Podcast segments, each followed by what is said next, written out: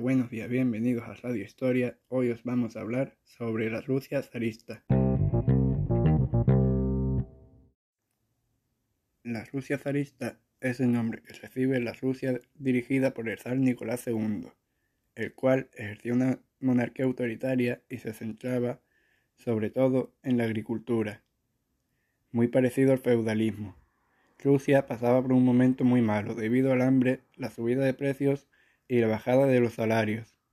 Cuando el zar decide entrar en el conflicto bélico de la Primera Guerra Mundial, entonces el pueblo se enfadó y comenzó a reivindicar su malestar ante el zar.